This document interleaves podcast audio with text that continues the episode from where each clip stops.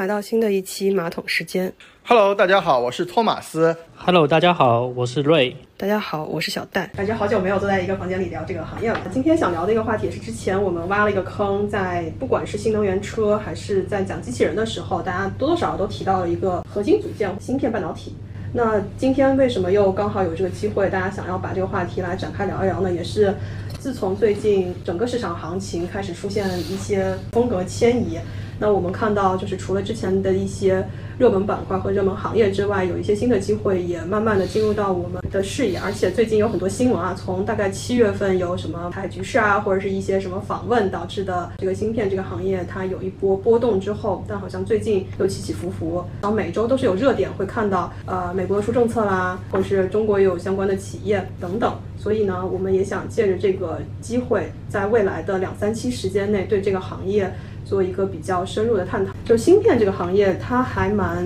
相对复杂的，因为涉及到半导体，还涉及到很多旁支的行业，包括消费电子啊、车啊，还有机器人啊、工业制造等等。呃，我们整体的思路想要以这样的一个方式，在未来几期展开吧。今天我们可能先解决作为小白比较关心的短期问题，就这个概念、这个板块。它的一些投资逻辑应该怎么来看？再往后可能会再找机会，针对一些垂直细分领域，或者说某一个上下游的阶段去讨论一下一些值得深入挖掘的标的。那我们今天先聊聊说，大家最近怎么感觉这个这个芯片这个概念又热起来了？我大概翻了一下，上周应该有几篇热点新闻吧。八八月三十一号，我看到有这样一个新闻啊，美国芯片厂商 AMD 啊、NVIDIA 啊，就是说对中国地区啊高端的那个 GPU 芯片进行一个断供，嗯限制。跳出来的新闻频率特别高啊，就是大家引起了一个市场比较关注啊。其实来讲的话，就是说芯片从今年来看啊，就是说其实一直处于一个投资效益比较低的一个位置，嗯嗯甚至来说一直处在一个一个低低位。就是为什么我会重新注意到芯片这个，就是我们之前也聊嘛，说价值回归和新的投资机会。那其实芯片从最高点，如果我们看大概是二零二零年中，对吧？大概八月份，然后那个时候可能芯片已经到了，我就我我比较关注 ETF，芯片 ETF 应该是已经到了两块九。那最近的话，今天就是午市收盘的时候，大概是一点零六，那基本上从顶部跌下来百分之七十以上。那按照一个所谓的捡烟地价值投资的这个逻辑，我关注到的点就是觉得，哎，它已经下就是回调到很深的一个深度了，那是不是就有一个介入机会？然后再加上你说八月三十一号有这种卡脖子的这个这个新闻出现，而且其实在更早七月底，甚至我们刚开始做播客的时候，为什么关注到就是。呃，防什么什么这些事情发生的时候，好像大家又喊起来说，啊，我们自主的这些高科技还是要拿在自己手里啊，等等的相关的一些概念。而且像我们之前聊到的，不管是机器人也好，或者是新能源车，啊对对对，它其实芯片都是一个核心的核心核心的核心的技术，对吧技术？对，嗯。所以我就觉得，哎，它在我的投资逻辑也挺简单的，这个在未来肯定是硬科技，对吧？而且它也是一个，就是从国家发展角度，肯定是要把它拿在自己手里的。我是看好长期未来的。再看那个价值回归，它也调到不错的底部了，是不是就觉得从这两个简单的逻辑来看，哎，我觉得是可以开始关注，并且有一些这个布局的机会呢？从从长期来看，这个芯片，我觉得这是一个比较好的一个话题或者一个投资主线、啊，这个这个是应应该是一个可以长期关注的。嗯那其实从整个市场来讲，就是说，整个芯片到到投资的一个一个比较火的那个领域，其实也是从卡我们说说卡脖子事件，嗯嗯。也是从其实二二零一八年大家有印象的，可以是那个中兴中兴的一个经营事件啊，包括二零一九年对华为的一个那个制裁。啊，其实对华为的制裁其实是引发了整个芯片行业的一个我觉得热度。热度，其实从嗯。二零一九年开始啊，芯片的股票基本上基本上从就从那个起点开始都会有很不错的发展。啊。这个的发展的一个背后逻辑，其实是国家花了很大的一个精力或者一个一些资本啊，进入到这个领域嗯啊，这个各个这个这个产业链里面，其实做了很多的一个布局。当然，那个技术的一个突破啊，非一朝一夕的，中国存在代差嘛。嗯呃，大家最能理解的，比如说现在最先进的是三纳米，对吧？啊，中国可能还停留在十四纳米或者二十八纳米这样这样一个技术啊，这这里面存在代差。那但是这种代差呢，就是说，我觉得倒是可能是就是推动就是整体的一个一个一个发展或者一个投资的一个机会，因为我们最终还是要赶上世界的一个一个一个一个水平吧。嗯然后从那个刚才讲的，为什么说长期来看是那个增长的，或者是很有投资机会的？那短期来看，可能是近期可能是处在一个比较好的一个布局的一个位置。比较简单的一个逻辑，大家这个市场上也比较多的、比较认可的，可能就是一个国产替代。嗯因为那个芯片化率，就是国产化的那个那个率啊，相对来说比较低。那在各个领域，从那个芯片的那个设计制造啊，到最后的整体的分装等等啊，这种各个领域可能是它国产化率比较低，包括一些实用化的，比如说射频。啊，就是等等啊，就是这些领域当中，你我们最终还是要实现国产化，你不能被人家卡脖子，嗯啊，所以那个国家可能或者资本呢，在整个整个市场里面还是会大量的投入。那我觉得，未来整个市场还是还是很大的很大的，对哎。，实际上我觉得说到芯片，最早可能也没有提到特别强的说国产替代，但是的确从最早大家使用最多的就是在电脑上，然后还有手机上，智能手机这这些电子产品的，就是铺开和整个占满市场来说，然后让这个组件它不断的被受到重视。可能再往后，除了你刚刚说到替代，再看更大的市场，反而是说，因为我们现在智能化的一个趋势，就是你有太多的东西都依赖于电子。然后电子那芯片它就是集成电路嘛，那你只要用到的电子设备，它上面都一定会有这个组件，那也就意味着你电子化程度越高，现在说的什么智能家居，未来说的什么工业四点零，然后就是智能交通、智能城市，你都得靠这个东西。那在这种情况下，就会发现行行业业都会涉及到这个这个领域。那再往上去抽象它的一个逻辑，就是它会分不同的核心技术，就是多大的事儿能做多大的能量，包括电子集成电路，它在上面本来也很大嘛，大的板子，然后变小。变小之后，它在上面怎么样再做更复杂的逻辑计算，然后怎么样再去做集成，怎么样再去做处理，然后它怎么应用到不同的领域？那不同领域可能要求不一样，比如说手机上要的这个芯片和扫地机器人上面的这个芯片，可能它要求的程度都不一样。那我们包括说国产替代，可能也就是近些年随着国际上的政局的一些变化，以前其实你买国外的也不是什么问题，就是国内做这种组装。然后最后完成产品的这种生产，其实也可以。有一段时间我们也没有发现大量的所谓的芯片厂移开，或是有这么严重，可能是最近一年因为有一些冲突加剧，所以这个这个矛盾又起来了。上次说的那个芯片起来，从一九年到二零年这样的一个升级，包括好像中间是不是像疫情刚开始爆发的时候，芯片反而火了一波，是因为原材料还是什么？是断断供，就是芯片，就是汽车汽车需求端是非常火。对对对那很多的那个芯片的一个设计厂家，包括那个像台积电嗯啊，它的订单是来不及生产，啊，哦出现了很多的一个断供的他们生产主要是在国内产，还是在东南沿海？呃，目前来讲的话，比如说是几几大主要生产厂商啊，这也是分分那个技术，比如说那个越越是技术更高精尖的，那可能其他厂商就是台积电啊、英特尔这样的一个生产的，在国外哦啊。但是就是说国内的话，基本上就是相对来说呃处于一个比较低端的这样一个水平。那之前讲到就是说，因为整个芯片这个范围实在太广了，特别在一些高精尖的，甚至在一些军事领域啊，嗯应用的非常广泛。那整体它占全球一个 GDP 大概是占百分之二左右，啊一个一个体量非常大，已经到了一个一个一个非常大的体量，那也是说成了就是说各国一个竞争的一个焦点。嗯，那那肯定来说，美国要需要打压中国啊，嗯那可能就需要限制你的发展，那限制你在高技术领域的发展，那它会所以说会做各种芯片的这样一些限制，因为你。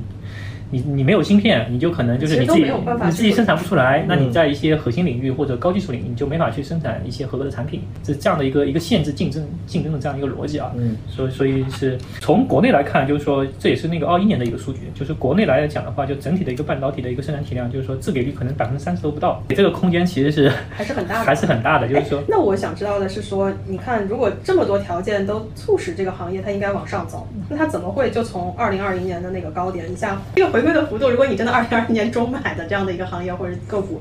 估计就是山顶站岗这样的一个情况了。呃，那首先来看，就是说国内的这些半导体企业，他们到底在干什么？啊国内的一些那个半导体的生产企业，主要是集中在相对来说技术含量并不是特别高的一些领域，因为我们还没达到这样的一个技术水平。嗯那有些头部的公司可能是在加大这方面的研发，但是从实际的一个量产或者从实际的一个成品来讲的话，倒没有达到一个广泛应用于一个市场的水平，这是第一点。那第二点的话，讲到这为什么今年特别疲软？今年特别疲软的一个原因就是说，第一个大家可以广泛的，第一个是那个半导体的周期。嗯，但半导体的周期是啥？稍微补充一下小白的认知。就是瑞刚刚提到，应该就是说整个全球的消费机、消费电子的这个消费的能力，就消费的需求端是在呈一个下降的。半导体这个周期不只是说我们这边票在跌，其实美股的包括 AMD 啊、什么 NVIDIA 啊，然后像台积电都在跌，他们跌的也是膝盖斩的水平，所以其实是一个全球芯片行业的呃一个。对对对对，当然我们看到的可能就是国内的，我觉得可能最近马上要发布的华为的预售，包括那个苹果的预售，我们可以看看它的这个消费的这个量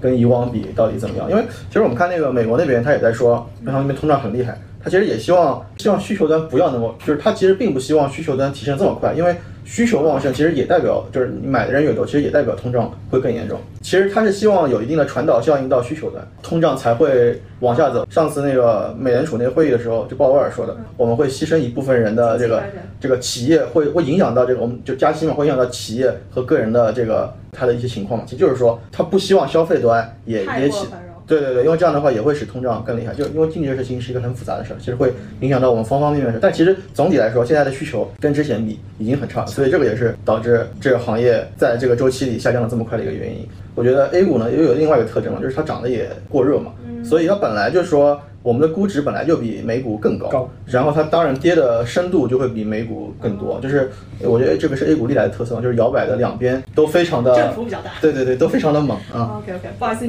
半导体周期。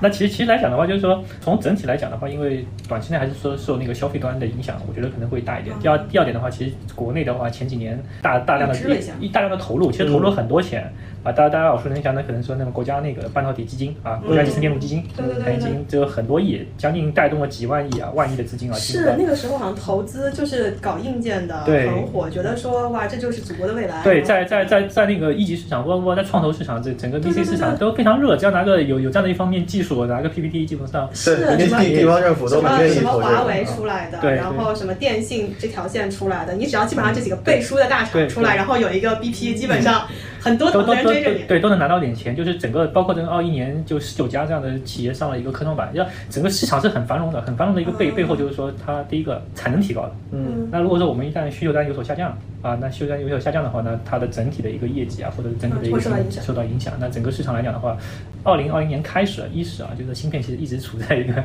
一个下跌的一个一个过程当中啊，下降。这段时间前期如果说你你投今年投资芯片的话，你的收益肯定是并不特别好的，但是但是怎么说呢？我个人感觉。这样都都到这个位置了，那适不适合投资？我觉得这个还是适合。我可对芯片还是坚定的看好，硬核科技，国家未来的一个支柱产业之一。那这方面的投入，我觉得。不会因为说目前的一个情况而停止，只会说持续。是是啊，所以这个这个目前来看的话，我觉得芯片还是一个很好的机会啊。这里面是从宏观上面去去分析的。其实芯片真的它是一个非常庞大的一个系统。对对对，涉及面太广。涉及面太广了，我们还是要拆解它一下，去严格的去看一下。讲到芯片，肯定要讲到一个摩尔定律，看一些物理限制，一些物理物理限制。那这里面的就是大概每隔十八个到二十个月，就是它的一个单位这个元器件上的一个就是容量的一个数数目可能会增加一倍。嗯，那它的一个性能也会提升一倍。啊，这是一个简单的一个理论啊，就是这个理论导致了说，我这个芯片可能就是越做越小，那单单位上面的它一个。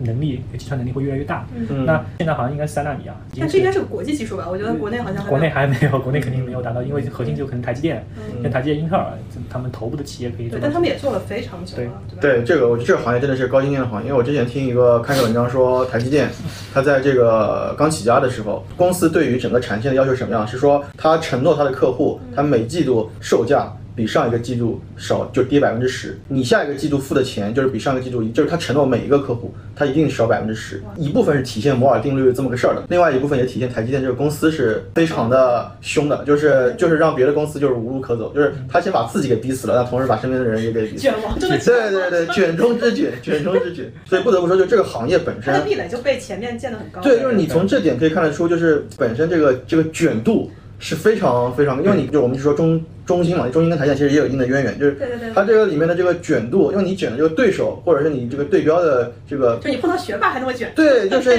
因为这个竞争真的是一个非常非常尖端的竞争。从另外一个角度，就既然我们要去替代别人，不要聊一些护城河嘛，那反而也就是说。越是高投入，越是高精尖，然后越是不好去做的，它的确要求很大的资本投入。但反过来，当你真正的打开了一些通路，那可能就是机会，或者说你的上升通道，未来的发展，别人也很难进去。其实核心的芯片的厂，其实全球就那么几家，台积电也是这么多年积累下来，变成现在一个不可撼动的位置。那国家既然愿意投入大量的资金在这里，而且未来肯定还会再加大投入，这个就我觉得也是毋庸置疑的。对，其实我我觉得国产替代里还有另外一个逻辑啊，现在国内的消费品市场。就是我们自主品牌的好的产品越来越多了，就比如说像华为的手机，像小米的手机，像那个我们的新能源车里面要用到非常多的芯片，就是 C 端的产品越来越强了。其实原来可能我们供给的端都是国外产品，可能放在 iPhone 上，可能放在放在进口汽车上。或者等等国外产品上。现在我们自己的像比如说像大疆这种民族企业，就是这种企业越来越多，就导致说，我们自己的需求端也对对对，因为其实我我感觉就是现在的局势有一点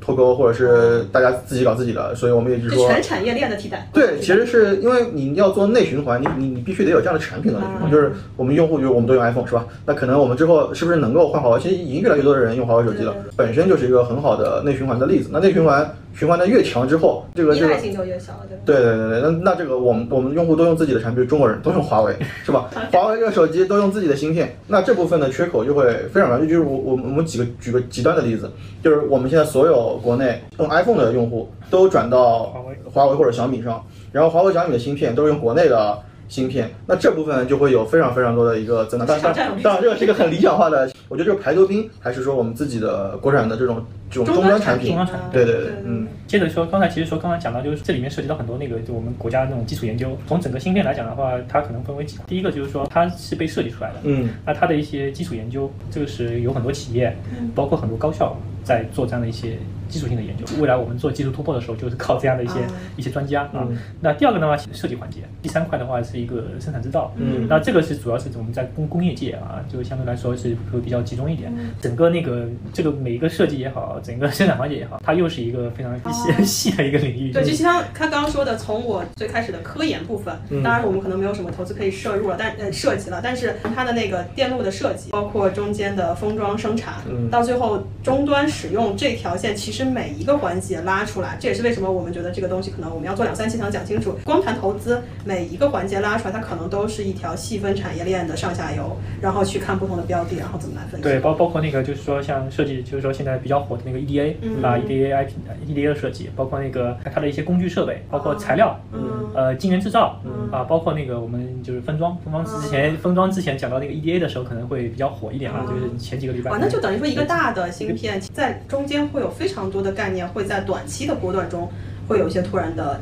起来或者怎么样。讲到一个摩尔定律，那为什么 E EDA EDA EDA 的概念，就是因为就是大家就是觉得摩尔定律后期啊，后摩尔时代越来越难实现啊，这个这里面当越小的时候，这里面可能会出现一些基础性的难点。嗯，看到什么漏电之类的一些一些对对专业词。对，包包括它的造价，呃，嗯就是大家可以想象一下，二十八纳米，二十八纳米的一个设计成本可能就五千万美金，嗯到了那个五纳米。可能就五点四亿美金，它它这个几何倍数几何倍数增长，越来越这个这里面的面临的挑战就是说越来越大。嗯。那通过其他的方式，通过比如说 EDA，它通过啊芯片堆积的方式来提升整体的算力也可以。嗯那这个时候市场上面会就有一些不同的一些解决方案的时候，那相关的一些标的可能会带来一些啊受益啊，这是这样的一个一个逻辑，就是说技术肯定是革新的，技术革新的是也会推动我们这一些单个领域内的一些股票的一些收益啊。嗯那这个时候我们就是要对整个产业，对整个产业链，就像我们之前分析新能源、分析光伏一样，我们要对整个产业链可能要细细的去看一下，就是说嗯去了解一下我这个它到底是涉及到哪些领域、哪些产业，那对应的一些标的是什么，这可能是要需要很很细很细的去做一些研究和分析。其实我理解下来，就是总体来说的逻辑，大家讲了宏观政策，我们从大的方向来讲，一到三年其实它都是有非常多机会的。整体行业上来说，它从上一个高点回调做价值回归也好，就是调整的幅度也是相当大的，所以现在这个位置相对来说是一个比较价格合适的点。在这样的一个大的逻辑下面，就是怎么样寻找具体的机会，并且说到底这个具体机会你要持有多长时间，这个其实会有不太一样的一个思路。像如果我是一个比较偏中长期的用户，或者说我不想做太深入的研究，我就关注行业的话，那我的时间也会相对长一点，因为这条产业链上可能有不同的爆发点，而且刚刚也说到了，呃，国产替代也好，综合环境也好，宏观经济大家都有一些不同的节奏，比如说它可能短期消费市场那边不一定可能起来或者想起来，那么这个行业不见得会立马腾飞，或者立马像新能源在过去两个月之间就起飞，对吧？但是从大的逻辑上，如果我是看行业，我可能看一到三年，它还是一个值得在现在比较低估的一个时间点去介入。那如果对于一些用户，或者说对于我们想要做波段式的这种操作来说，可能就是要在具体的新闻或者具体的相关领域去找一些有可能的，包括热点或是突破点也好。就比如说像七八月初有一小波，那就跟一些局势、一些名词被炒热，它可能就涨了一波。那但是大家得关注到说，这个可能是短期的一个机会。那再往后，就比如说刚刚说到什么 EDA，或者说后面我们会拆解的一些细分领域看到的一些企业，它可能短期刚好有个突破，然后配合一些相关的新闻，它就有了一个机会。那这个就是一个短线的一个关注的方式了。对，这这里面其实为什么我们一直要讲那个国产化率啊？就是这里面，其实我举个例子啊，嗯就我们刚才讲了很多的那个生产环节，就我们们单以比如说我们的那个芯片的一个生产设备，生产设备目前的一个国产化率在百分之十五到百分之二十之间啊，我们比那个百分之三十还低了。对，比百分之三还低一点啊，这是那个二一年的一个数据啊，嗯。那二二年可能会有所增长。嗯，但是呢，它目前我们这个能稳定出货的，我我们国家现在能稳定出货的是二十八纳米的一个一个芯片，嗯，那短期内的一个目标，比如说我五年内的一个目标，可能或者三年内的一个目标，是我要把那个国产化率提到百分之三十五或者百分之四十。第二点，十四纳米。二十八纳米做到十四纳米，这是一个稳定，就我们讲的是一个就是稳定出货就是说，比如说它的良品率啊，能达到一个比较合格的一个、一个范围内对。啊。那这样的话，其实就是一个一个很大的一个增长空间。那我们回过头去说，我们去找相应的设备。那第二个方向，其实可以大家可以看到，就是说这一些标的啊，我举个例子啊，比如说 感觉你很很想说名字，又不敢说的样子，你说。也也举个例子，比如说我可能持续关注一些那个，比如说 IGBT 这个领域的一些股票啊啊，回看从一九年开始到，虽然说它的股价波动很大，高的时候挺高的，到现在来说打下来也蛮多，可能已经从去年最高点下来，可能也是六七十了嗯。那它的每年的一个收益，它的一个增长率很稳定啊，它可能都是每年二十三十的一个增长，那它的整体的一个出货量啊，整体方面挺稳的。嗯啊，像芯片这类的股票呢，就是说，如果我们看好一个比较好的未来，嗯。然后它又有一定的增长空间的情况下，比较低的位置，嗯你就适合建仓。但说到这个，说到 IGBT，我在想说，这个会不会也跟就是终端有关？就是说，因为 IGBT 其实跟新能源车是有一定的关系嘛，就是因为新能源车它比传统车它需要的这个 IGBT 的这个这个芯片更多嘛。嗯就是其实我我有时候在想，就是我们这个芯片这个东西，从制程上来说，其实先进制程跟成成成熟制程，然后应用的场景其实差很多。对对就是在短时间内是很难达到那个尖端水平的，无论从设计还是到制造，车上的那个主芯片或者是手机里的芯片，感觉国产替代短，我觉得可能三五年内都不一定能够达得到。我们在有些领域，比如说我们刚刚提到的 IGBT，可能在这一块整个那个内容里，其实会有相对的红利，因为它跟我们这个整个的这个产业对终端产终端产业是有关系。嗯啊，包括其实传感器，嗯其实传传感器芯片也对也是要的对，因为比如说那个我们车车嗯，特别是新能源车以后，新能源车以后对传感器的要求特别高，对对对啊，而。且传感器的那个整体的应用，这个数量数量级一下增加了。其实国内现在包括新势力，包括是国家也一直在说，就是纯自动驾驶这个事儿，一个是车上的问题，还有一个也包括这个车联网。就是它其实就是路面是需要非常多的这种高科技的这种基础基础设施，其实它只要成熟制成就可以，它它就可以直接通过自己的技术可以直接赚钱。我对芯片这个行业一直有的一个担忧是说，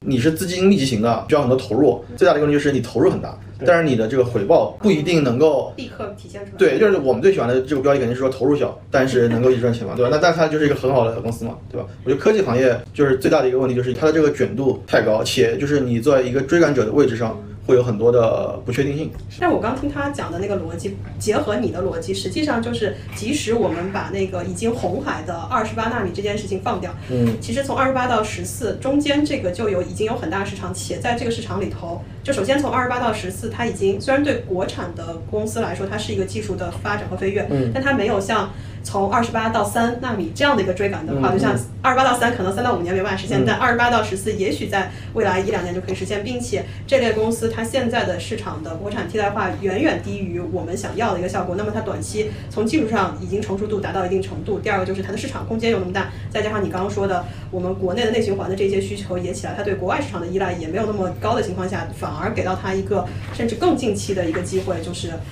就按照你的投入来说，我不用追那么高，然后我的这种收益其实也是比较可见的，嗯这样的一个逻辑。是的，它那个国产化也是一步步实现的。比如嗯说，我现在对二十八纳米，现在我全国产化了，我下一步可能十四纳米，我是那个国国产化，嗯再下一步可能七纳米。因为这个领域实在是太广泛了，嗯就应用也很广泛。刚才就讲到的车啊，包括那个通讯等等存储等各方各领域嗯，这个这个只要有电子的都是。对这个产业链特别长，甚至当时印象特别深刻，就是四 G 转五 G 的时候嗯，对也火了一波，也火了一波，因为嗯我最近一看到新闻说那个美国要六 G 卡我们脖子，嗯，中国的五但我们 G 走都不是很好。对，因为我们之前吹五 G 其实吹得很过头嘛，但我每我现在的手机都是切回四 G 是吧？对对对，我是不用五 G，这五 G 我觉得根本没法用。我倒是觉得你刚刚给我提示是什么？是这个行业虽然我们说大的时段其实不是那么好预估它到时候什么时候整体行业起飞，但是在这个过程中，即使这个本行业没有特别革新的什么东西，但其他相关行业有一个。关联新闻，它可能都会带起来，但是嗯带起来的时候，就是你有没有压中那个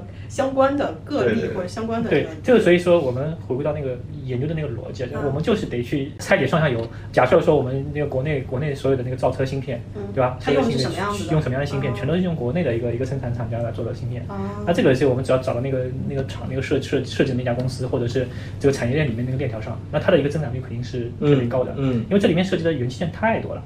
对所以我们只要去就分析一下，就是这这这里面到底是谁谁是供应商。最终最终回归到一个投资逻辑，我们投资的是这个企业，那我们肯定要看到这个企业的一个业务构成。其实我觉得有可能就跟原来找那个特斯拉产业链上的这个概念股一样，然后可能之后就找比亚迪概念上的，对吧？它它这个出货量大嘛，对吧？它可能要用很多不同的这个芯片等等，那可能说它的这个主要的供应商可能就会有比较好的收益，嗯。第一听到这个词，觉得哦，芯片好像听过，然后你觉得要开始看投资，觉得哇，好像挺复杂的。那今天倒是给到了像我这样的一个非常非常小白的一个投资用户，一个比较清晰的逻辑线吧。就是首先从长线上，大家都讲了，跟新能源车其实是一样的逻辑，就是宏观上它肯定是一个长期看好的，然后长期逻辑我们也讲了。到实操到微观的时候，其实也给了大家两个思路，就是如果你想躺，你可以走行业这种 ETF，对吧？或者说观察整个行业，但你可能相关的一些时间上，所谓择时可能要放弃一些。但如果你想要去做波动，或者说做一些择时的操作的话，你要去找这个